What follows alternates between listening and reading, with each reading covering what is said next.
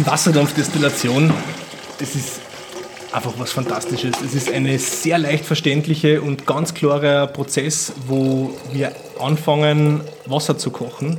Dieses Wasser durch das Pflanzenmaterial zu schicken, das Wasser, das dann mit dem Pflanzenmaterial und mit den ätherischen Ölen angereichert ist, dann wieder zu kondensieren und dann haben wir es als flüssiges Medium vor uns. Pflanzengeschichten.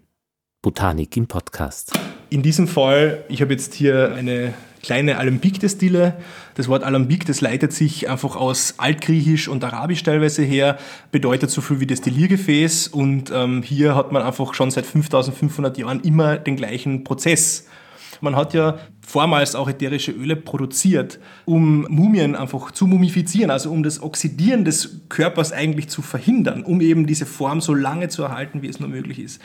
Und seit dieser Tradition hat man dann auch begonnen, natürlich Parfums herzustellen. Und alle möglichen Dinge der Kosmetikherstellung folgten. Aber die ursprüngliche Form, wie man ätherische Öle hergestellt hat, war immer über Wasserdampfdestillation. Und das funktioniert immer gleich.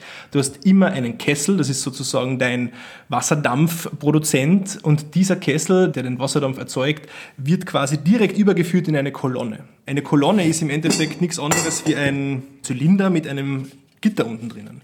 In diese Kolonne kommt das Pflanzenmaterial. Und wenn die Kolonne auf dem Kessel sitzt, dann wird am Schluss auch noch der Helm draufgesetzt.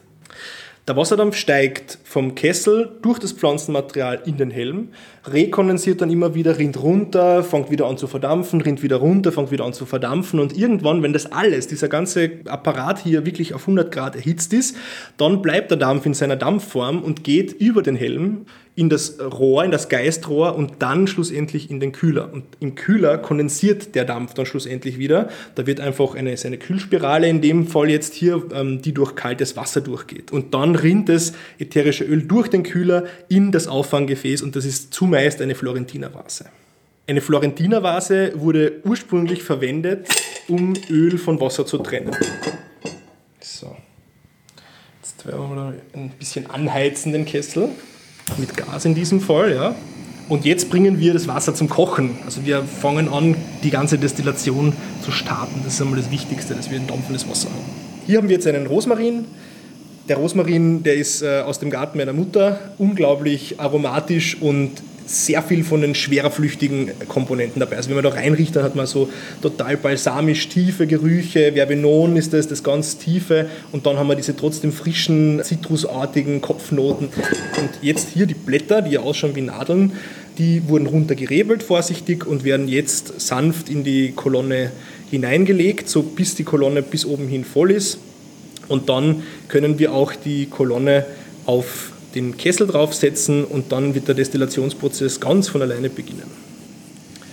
Und was ich jetzt mache, ist auch eine alte Art und Weise, wie man eine Dichtung erzeugt, und zwar Roggenmehl und Wasser.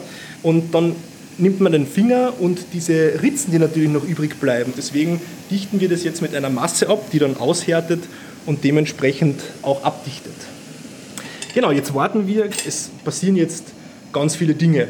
Das Wasser fängt an zu kochen, die erste Temperatur wird schon an das Pflanzenmaterial abgegeben und das Schöne, und das ist etwas, was nur Destillateuren und Destillateurinnen vorenthalten ist, ist der erste Moment, wenn die am leichtesten, flüchtigsten, also die Monoterpene, die wirklich den fruchtigsten Duft haben, durch das Geistrohr strömen und in nicht kondensierter, flüssiger Form, sondern in Dampfform durchkommen das sagt man oft so ein bisschen, das ist so auch die Seele der Pflanze fast schon, die dann in den Raum steigt, weil die ist nicht aufzufangen, die ist nicht flüssig zu machen, die können wir nicht materialisieren.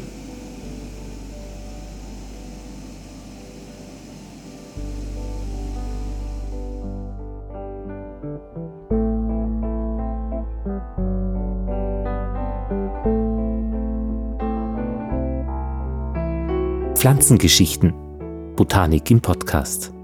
Die Website mit Links zu den angesprochenen Inhalten www.pflanzengeschichten.at